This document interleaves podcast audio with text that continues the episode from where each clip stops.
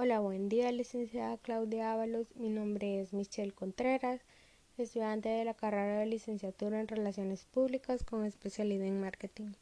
Este día le hablaré sobre qué es la comunicación, en cómo nos ayuda en nuestro día a día y sobre semiología.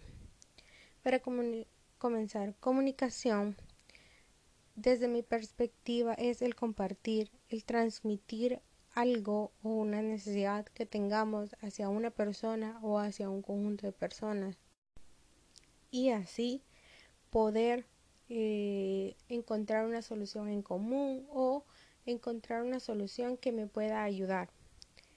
También vamos a hablar sobre cómo esto nos ayuda en nuestro día a día.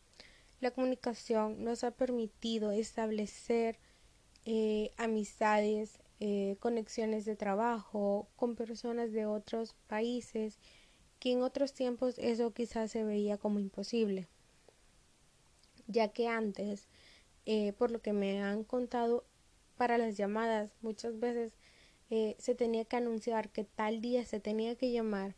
En cambio ahora puede ser inmediatamente. Desde las diferentes redes que hay en el mundo uno llama y establece conexión si alguien quiere desde China hasta El Salvador para poder cerrar negocios. También nos ayuda para poder desarrollarnos en el campo tecnológico, desarrollar nuevas herramientas que en un futuro nos van a ayudar.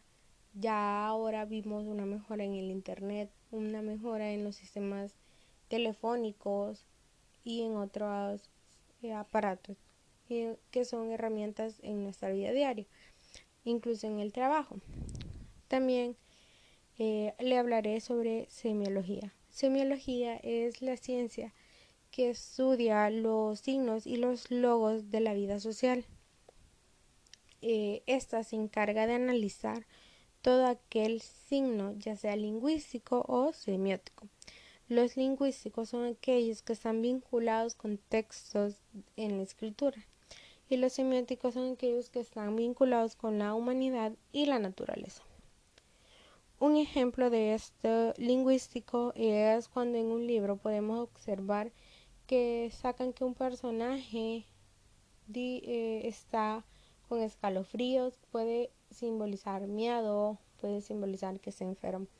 También eh, los semióticos eh, de los humanos puede representar la relación médico-paciente, que es cuando está por darle su diagnóstico y de la naturaleza podemos observar cómo nos dicen de que cuando el cielo está gris es porque va a llover, cuando está el cielo con las nubes como con líneas es porque va a temblar.